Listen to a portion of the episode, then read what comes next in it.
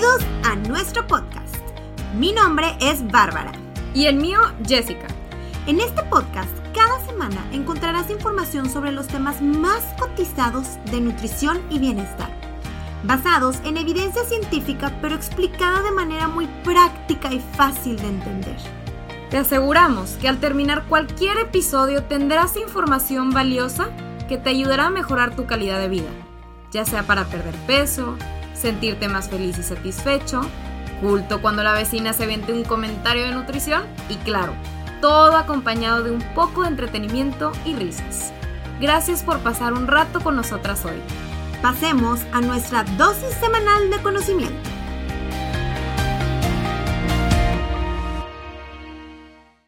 Hola, hola, tu Helters. Bienvenidos a este nuevo episodio que vamos a hablar de un tema, yo diría, muy, muy importante. Creo que sí es un tema muy importante y relevante como tú comentas, Jess, porque es un tema en el que muchas veces está presente en nuestras vidas y ni cuenta nos hemos dado. ¿A poco no? Exactamente. Y que muy poca gente, de hecho, se ha dado cuenta que existe este trastorno, porque es un trastorno alimenticio. Así es. Esta es la ortorexia, no sabemos si lo han escuchado o les suena, pero bueno, lo padre es que hoy van a aprender muchas cosas sobre este trastorno.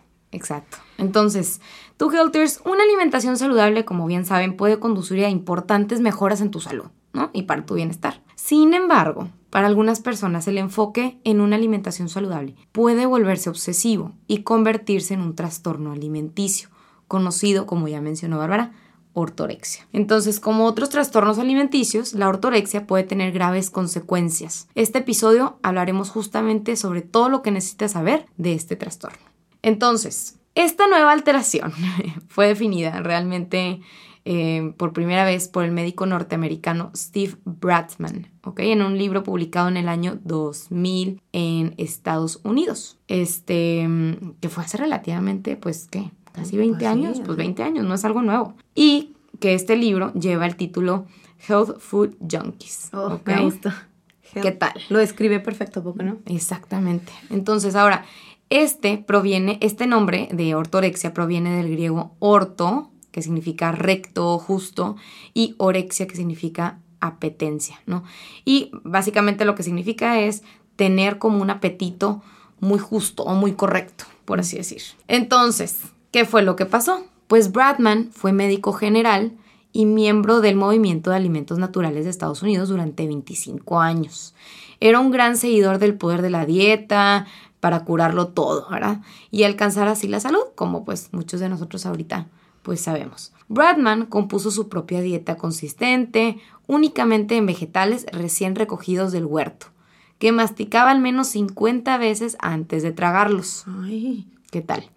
Al igual que muchos otros ortoréxicos, sus restricciones dietéticas se fueron volviendo cada vez más inflexibles. Animaba a los demás a seguir su ejemplo y a castigarse cuando probaban una pequeña porción de algún alimento pues que se consideraba prohibido. Necesitó varios años para lograr desprenderse de estos hábitos. Y ahora Bradman es un profesional de las medicinas alternativas que hace campaña en contra de lo que se considera una dedicación excesiva a las dietas estrictas. ¿Qué tal? Este, que pueden impedir que el cuerpo se beneficie de una nutrición básica. Qué fuerte, ¿no? Porque de alguna manera se dio cuenta que lo que estuvo predicando pues era por un, tiempo, al final, chin, ahora tengo que hacer campañas en contra de lo que yo estaba predicando. Exactamente. Porque se ha de haber dado, imagínate cuántos casos le han de haber llegado después de las consecuencias graves que tenía su...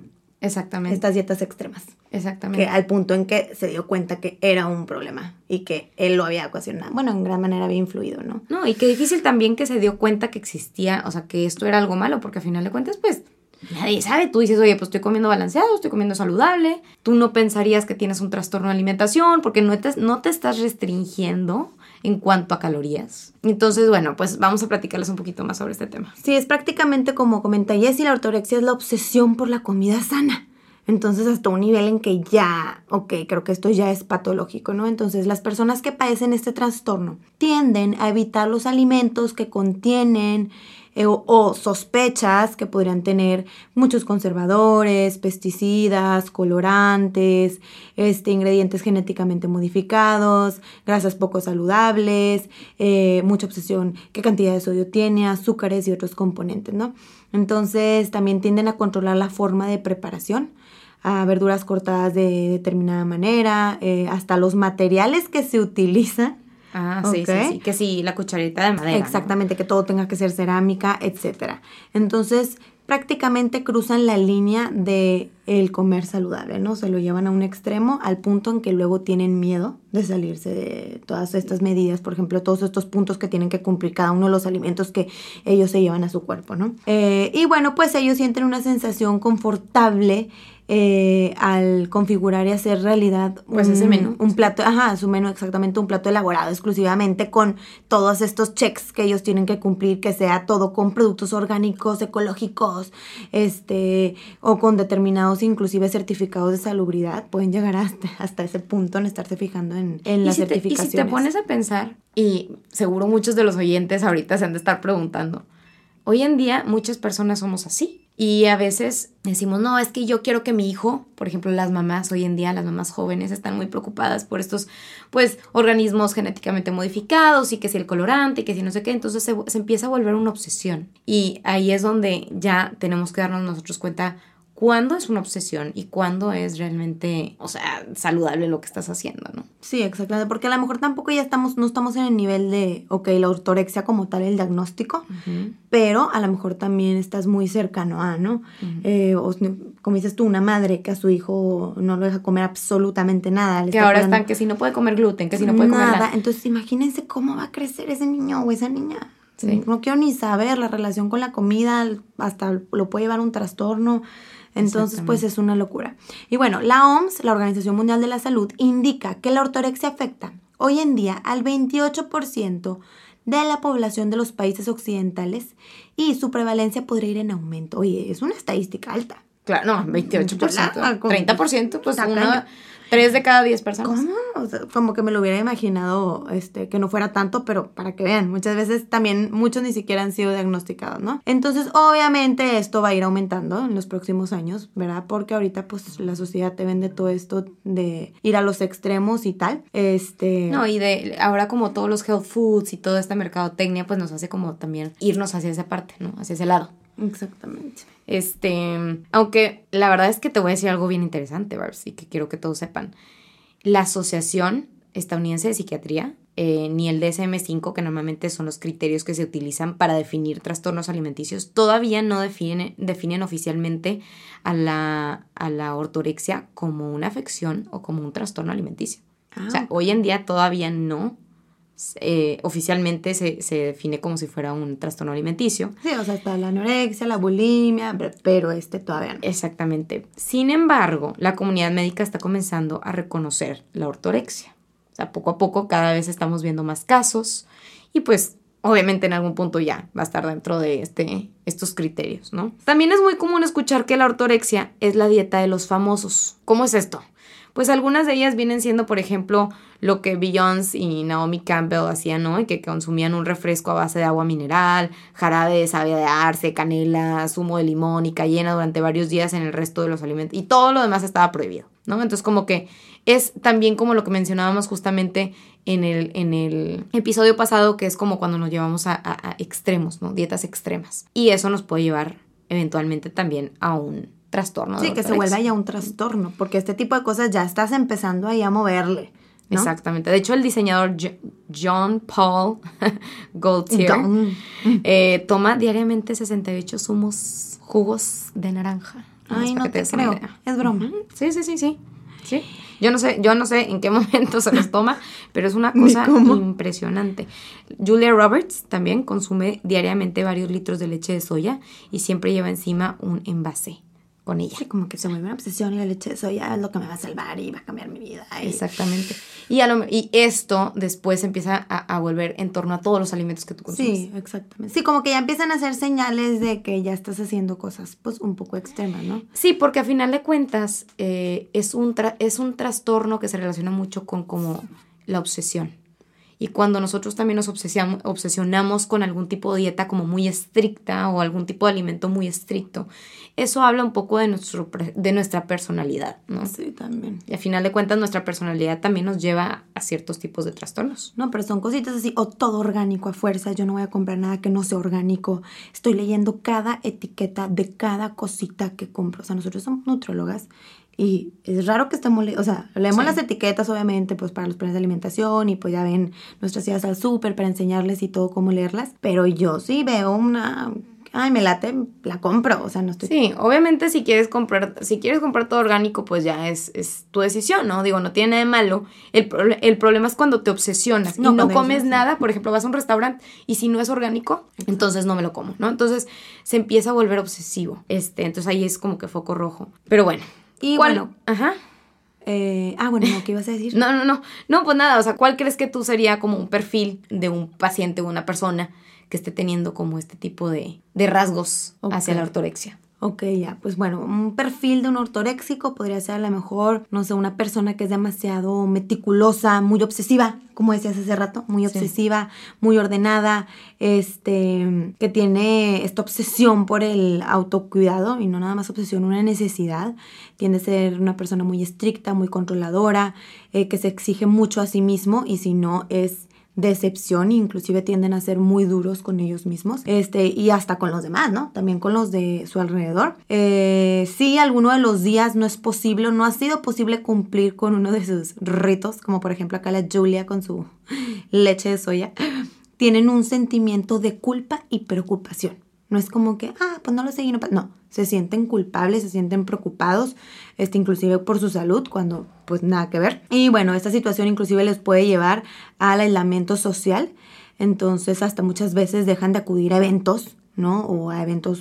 Pues claro, porque eh, tienen que estar siguiendo con este, este patrón. Exactamente, porque van a decir, pues yo, ¿cómo me voy a ir a meter ahí si yo sé que no voy a encontrar, ¿verdad? Mis alimentos o bebidas saludables o estos alimentos que cumplan con todo mi checklist que necesito este, cumplir. Y bueno, llega un punto en el que todo, todo gira en torno a la comida controlan lo que se come, este, obviamente se imponen reglas, se imponen prohibiciones, este, y programas detallan, o sea, detallan muy bien las comidas para poder sentirse seguros, tranquilos y dueños de esta situación. O sea, planean todo con demasiado tiempo cuando tú llegas y comes rápido y ya, ¿no? No, que todo esté perfecto, que cada ingrediente cumpla con lo que ellos quieran. Y pues obviamente también por otro lado existe este como deseo eh, de verse bien, de verse perfectos, ¿ok? De estar siempre bien físicamente, ¿no? Exacto. Y bueno, como no hay así como tal criterios como en el DSM5, como en este, pues para definir este tipo de trastorno, existen algunos criterios diagnósticos para la ortorexia, ¿ok? Según Bradman, que es el, que les mencionaba en un inicio. El punto número uno sería dedicar más de tres horas al día a pensar en tu dieta sana. Más de tres horas al día estás pensando en tu alimentación saludable. Ay, ¿a qué hora? Punto número dos. Preocuparse por más por la calidad de los alimentos que por el placer de consumir alimentos. Te estás preocupando muchísimo más por la calidad. El tercer punto sería la disminución de la calidad de vida conforme aumenta la calidad de tu alimentación. Como dices, de que pues ya no vas a eventos, dejas de ver a tu gente. ¿Por qué? Porque te empiezas a volver más obsesivo. Sentimientos de culpa cuando no cumples con tus como convicciones dietéticas, ¿no? Por así decir. Planificación excesiva de lo que comerás el siguiente día. Como tú mencionas, estar como planeando constantemente. El otro punto es aislamiento social, como ya mencionaste, provocado por el tipo de alimentación que se lleva. Otro punto es la dieta, lo distancia, ¿no? Pues de los amigos, de la familia. Y por último, un sentimiento de paz contigo mismo y creencia de que todo está bajo control cuando se come de manera sana y previsible. Entonces, bueno, básicamente esos serían los criterios. Ahora, es importante detectar la diferencia que tiene este tipo de trastorno con los otros, ¿no? Ah, claro. Porque muchas veces como que hay una confusión. Por ejemplo, la diferencia de la ortorexia con respecto a otros trastornos de conducta alimentaria, anorexia, bulimia y tal. El problema gira en torno a la cantidad de comida, hablando de la anorexia y la bulimia. Y aquí en la ortorexia, para que como vean bien la diferencia, gira en torno a la calidad de la misma. Ah, ok, o sea, es más calidad que cantidad. Así es, es como fijarte que sea lo mejor, lo más saludable, que no tenga nada, certificaciones y, como decías ahorita, nada de hormonas, todo orgánico, es eso. Okay. Este, y muchas veces la persona que sufre ortorexia inclusive no suele estar preocupada por su sobrepeso. Ok. Ok. Ni tiene una percepción errónea de su aspecto físico, es decir, no se ve al espejo como a lo mejor alguien que tiene anorexia y tal, que es cuando se sienten inconformes y bla, bla, bla. Eh, no es el caso, ¿no? Más que nada, su preocupación se centra en mantener una dieta equilibrada y sana. Ok. Darle lo mejor de lo mejor de lo mejor a su cuerpo y nada los puede sacar de ahí, haz de cuenta. Como que, que todo esté muy puro. Exactamente, exactamente, como una fijación extrema con la pureza, ¿no? De los alimentos, este, así como una obsesión con los beneficios de una alimentación saludable. Entonces, pues bueno, esto es para que no se no confundan, luego muchas veces la gente confunde anorexia, ortorexia, y pues aquí ya les explicamos la La diferencia, ¿no? Que de hecho sí se pueden llegar a mezclar. Porque los trastornos de alimentación, pues una cosa puede llevar a la otra, ¿no? Entonces, de hecho, yo podría Más por tener. el perfil del paciente, ¿no? Exacto. Entonces podrías tener ortorexia y a la vez anorexia. 100%. de O sea, podrías tener, ser muy fijada con la calidad de los alimentos y a la vez restringirte en cantidad. Entonces, bueno, aquí nada más por cuestiones prácticas, lo más importante que sepan es que la ortorexia es más fijado hacia la calidad de los alimentos. Ahora, ¿cuáles son las consecuencias que podemos llegar a ver? Bueno, pues obviamente van a haber consecuencias físicas. Eh, son las mismas que de una, cuando llevamos una alimentación inadecuada. ¿Por qué? Porque a final de cuentas no es una dieta balanceada.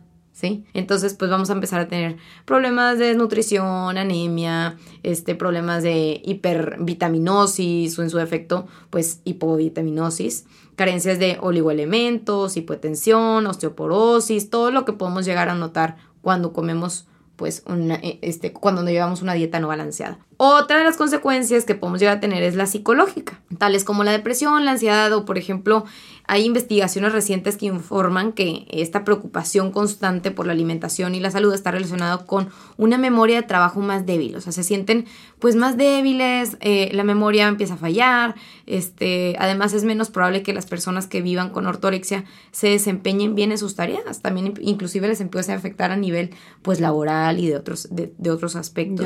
Las diferentes esferas de su vida, ¿no? Ajá, exactamente. Este, empiezan a haber problemas con la resolución de problemas, son incapaces o este, pues, de mantener un enfoque en el entorno que lo rodea, etcétera, ¿no? Y otra, esta- otra cuestión que ya mencionamos varias veces fue la consecuencia, pues, social, ¿no? Obviamente estos pensamientos intrusivos relacionados con la comida y la tendencia de sentir, pues, que llevan estos hábitos muy superiores, por así decir, complican eh, las interacciones sociales.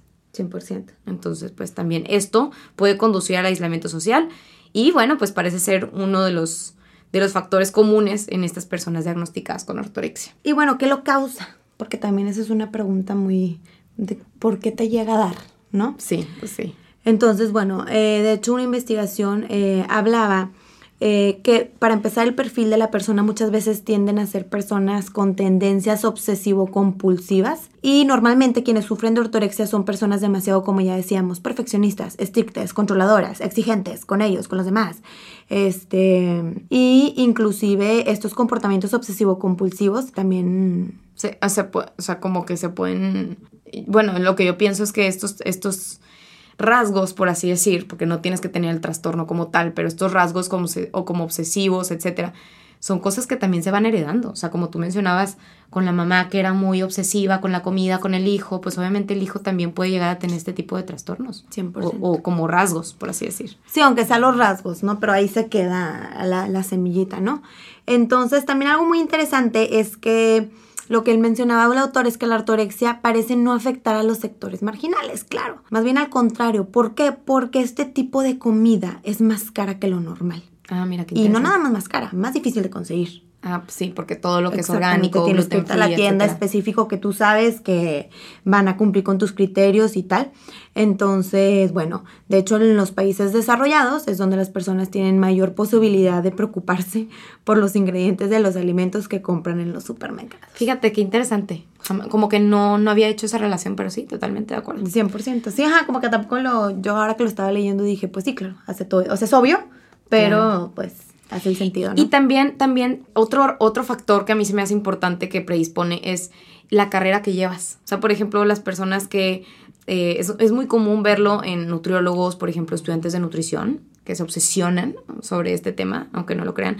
Los modelos, los atletas de alto rendimiento, personas que se dedican, por ejemplo, al atletismo, fisicoculturismo, eh, inclusive, por ejemplo, bailarinas de ballet, eh, cantantes, eh, músicos, gente que, que vive de, de cierta imagen, ¿no? También se puede llegar a, a obsesionar con este tipo de alimentación. Pues lo vemos mucho en los artistas.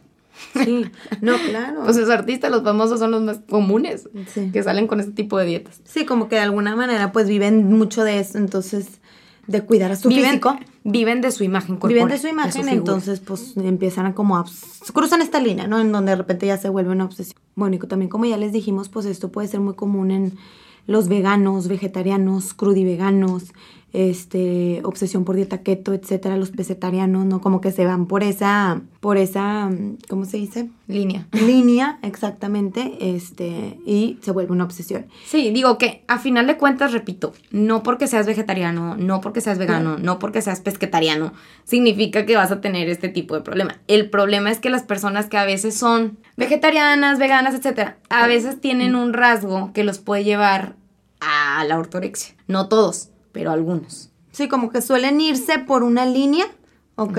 Y ya de ahí, es como la primera característica de, ok, quiero empezar a hacer, no sé si te acuerdas, en algún momento nos contó este, la doctora en una clase de que había una persona que solamente que vivía de las frutas. Ah, fructi, tienen un nombre. Tienen un nombre. Lo voy a investigar. Este, y, y todo era porque todo es toda la comida está procesada, todo tiene hormonas. Era, entonces él decía, yo soy fructífero porque sé que es lo único bueno para mi cuerpo. Entonces estuvo, está cañón porque obviamente al final el paciente tuvo demasiados problemas en su salud. Este, afectó su salud de gran manera porque solamente comía fruta porque a todo lo demás le tenía miedo porque decía que todo estaba procesado, que todo tenía cosas y que las frutas es lo único en lo que puedes confiar.